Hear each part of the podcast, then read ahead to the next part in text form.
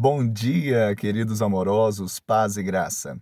Pois o próprio Filho do Homem não veio para ser servido, mas para servir e dar a sua vida em resgate por muitos. Marcos 10, 45.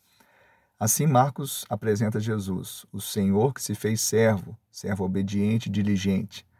É interessante que os patriarcas da igreja primitiva faziam uma conexão entre os seres viventes da visão de Ezequiel e os quatro evangelhos. E a face apresentada era a face do boi, aqui no Evangelho de Marcos, que mostra exatamente aquele que levou o nosso jugo, a nossa carga, serviu o Pai, servindo o homem e dando a sua própria vida para resgate dele.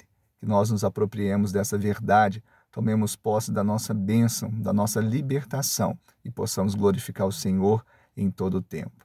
Que Deus te abençoe e te dê um dia de bênção e vitória, em nome de Jesus.